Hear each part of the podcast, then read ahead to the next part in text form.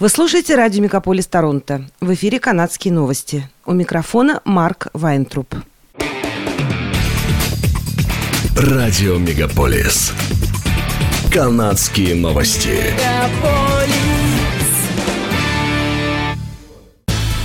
В эфире «Канадские новости» у микрофона Марк Вайнтруп.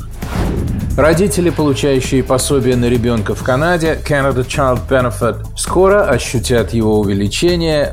В этом месяце ежедневная выплата, индексируемая с учетом инфляции, получит ежегодную прибавку. Размер пособия пересчитывается каждый июль на основе чистого дохода семьи за предыдущий год, сообщает сайт cityvnews.ca.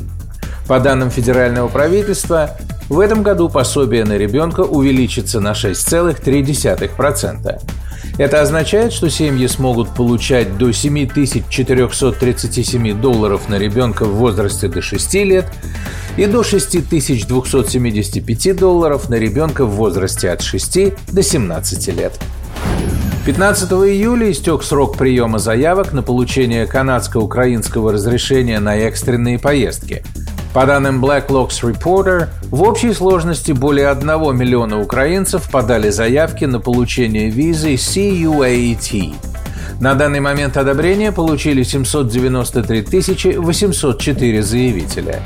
Из них только 166 849 человек прибыли в Канаду с начала войны. Данные визы предоставлялись неограниченному числу украинцев. Они позволяют работать и учиться в Канаде в течение трех лет. Лица, прибывшие в Канаду по данной визе, не получают в Канаде статус беженца, а считаются временными жителями. Чтобы претендовать на разрешение на работу, финансовую и другую государственную помощь, обладатели визы CUAET должны приехать в Канаду до 31 марта 2024 года, а помощь будет предоставляться до марта 2025 года. Начиная с 23 октября этого года, украинцы, у которых есть родственники в Канаде, могут подавать заявление на получение постоянного вида на жительство. Чтобы получить право на участие в программе, граждане Украины должны находиться в Канаде со статусом временного резидента и иметь одного или нескольких членов семьи в Канаде – к ним относятся супруги, гражданские супруги, родители, бабушки, дедушки, братья и сестры, дети или внуки гражданина или постоянного жителя Канады, поясняет Министерство по делам иммиграции, беженцев и гражданства. Онтарио добавит 44 миллиона в фонд, предназначенный для больниц, чтобы сократить время ожидания в отделениях неотложной помощи в медучреждениях. Данное финансирование будет выделено в дополнение к 90 миллионам долларов, которые правительство Онтарио ежегодно выделяет на поддержку работы отделений скорой помощи в провинции. Министр здравоохранения Сильвия Джонс заявила, что дополнительные инвестиции помогут больницам быстрее оказать неотложную помощь пациентам. Финансирование также увеличивается и для медучреждений в небольших населенных пунктах, где число обращений в отделение неотложной помощи не превышает 30 тысяч в год. По словам профсоюза медсестры больницы Онтарио получат прибавку в среднем на 11% в течение двух лет. Среди главных причин такого решения находятся кадровый кризис и высокая инфляция. Это первая договоренность после трехлетнего периода действия закона об ограничении заработной платы для медсестер и других работников государственного сектора, известного как Bill 124. Закон ограничивал повышение зарплаты на 1% в год.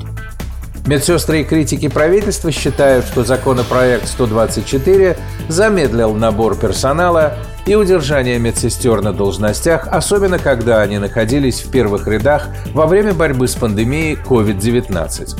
Сегодня в больницах Онтарио зарегистрировано более 9 тысяч вакансий медсестер, и компенсация является одним из лучших способов привлечь персонал. В Монреале открылся 27-й международный кинофестиваль «Фантазия». В этом году в программе фильмы из Канады, США, Японии, Чехии, Южной Кореи, Франции, Сербии, Великобритании, Китая, Германии и других стран. Проводятся ретроспективы корейского кино и фильмах о мрачных фантастических мирах. «Фантазия» — это популярный фестиваль жанрового кино, который проводится ежегодно в Монреале с 1996 года – это одно из самых значительных международных событий, посвященных жанру фэнтези, хоррора, анимации и экспериментального кино. Фестиваль также известен своими мастер-классами, семинарами и встречами с режиссерами, актерами и другими представителями киноиндустрии. Фестиваль «Фантазия» продлится до 9 августа. Он проводит конкурсы и вручает награды за лучшие фильмы в различных категориях, пишет издание «Деловой Монреаль». Компания Remax представила рейтинг самых зеленых городов Канады. При составлении рейтинга компания использовала 100-бальную систему для ранжирования 29 городов по таким показателям, как пешеходная доступность, наличие парков, зеленых зон и пешеходных троп, качество воздуха и так далее в сравнении с численностью населения. На первом месте рейтинга расположился город Келоуна в Британской Колумбии, который набрал 70,63 балла из 100. На втором месте оказался город Летбридж в Альберте, на третьем – Фредериктон в Нью-Брансуике. Торонто оказался на 24 месте в рейтинге самых зеленых городов Канады. Это были канадские новости. С вами был Марк Вайнтроп. Оставайтесь с нами, не переключайтесь. Берегите себя и друг друга.